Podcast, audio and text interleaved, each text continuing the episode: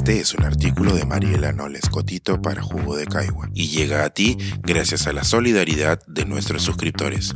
Si aún no te has suscrito, puedes hacerlo en www.jugodecaigua.pe. Ahora puedes suscribirte desde 12 soles al mes.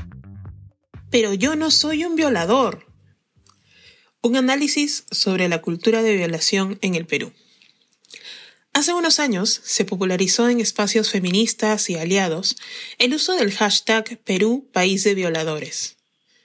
Pese a las múltiples explicaciones que se dieron en diferentes plataformas sobre lo que se quería lograr y el fenómeno concreto a que respondía esta frase, nuestra cada vez más generalizada tendencia a quedarnos con el titular nos previno de tener un diálogo ciudadano informado, alturado y, lo más importante, urgente sobre el tema que se intentaba poner sobre la mesa, la cultura de la violación sexual en el Perú.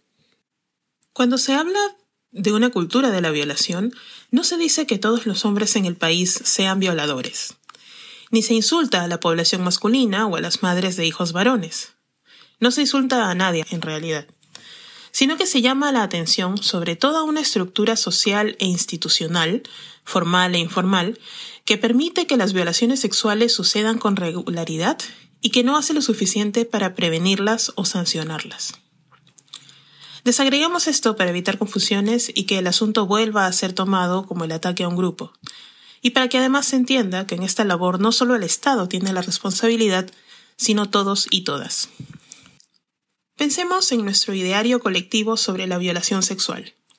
¿Qué sabemos o qué aprendimos?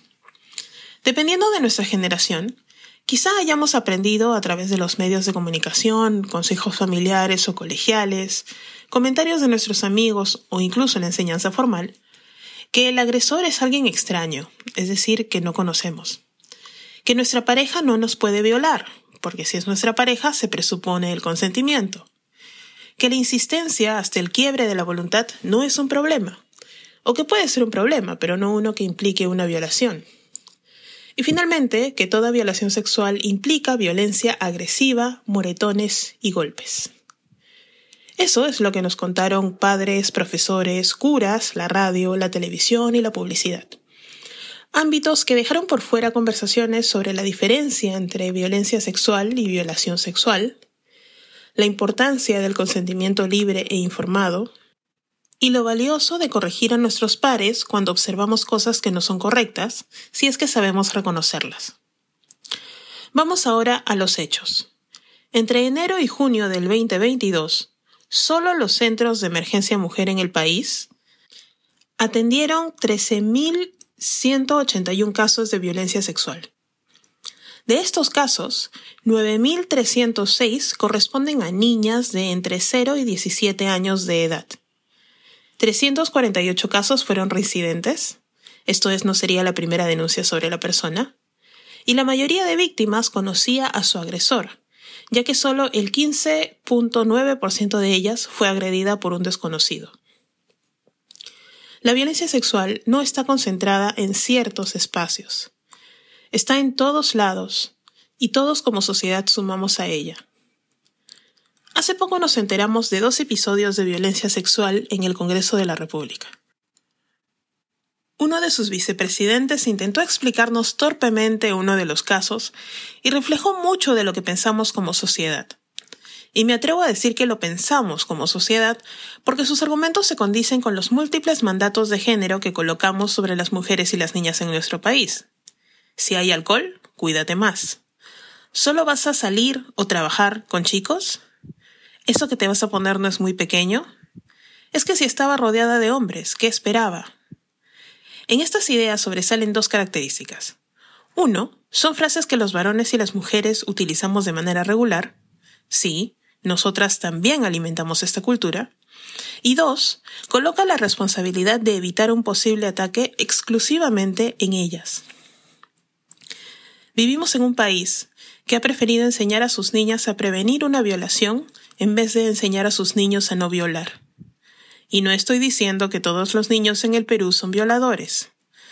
Como ocurre con todo problema social, no existen culpas o culpables, sino que todos estamos cumpliendo un rol. alimentamos a esta cultura de la violación en la forma en que abordamos el problema, enseñando o no a los niños y las niñas sobre la importancia del consentimiento, en la forma en que utilizamos o representamos los cuerpos. Ojo a los carteles de la carretera, los calendarios en las mecánicas y las portadas y contraportadas de los periódicos de distribución nacional que utilizan los cuerpos de las mujeres como objeto sexual, entre comillas, jalador.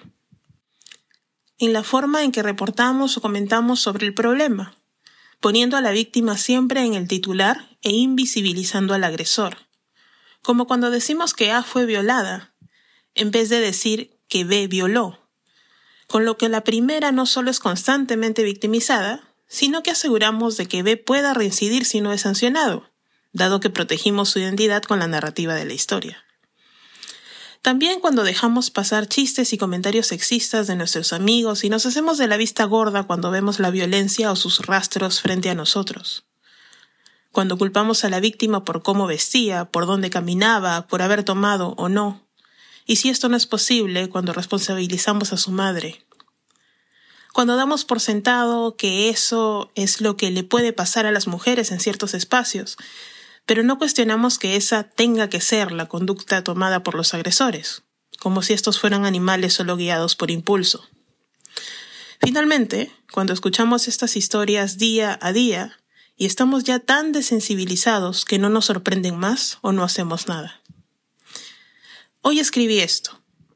Usted lo leyó o lo está escuchando. Mañana, ¿qué vamos a hacer?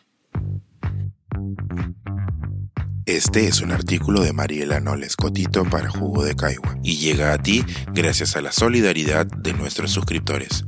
Si aún no te has suscrito, puedes hacerlo en www.jugodecaigua.pe. Ahora puedes suscribirte desde 12 soles al mes.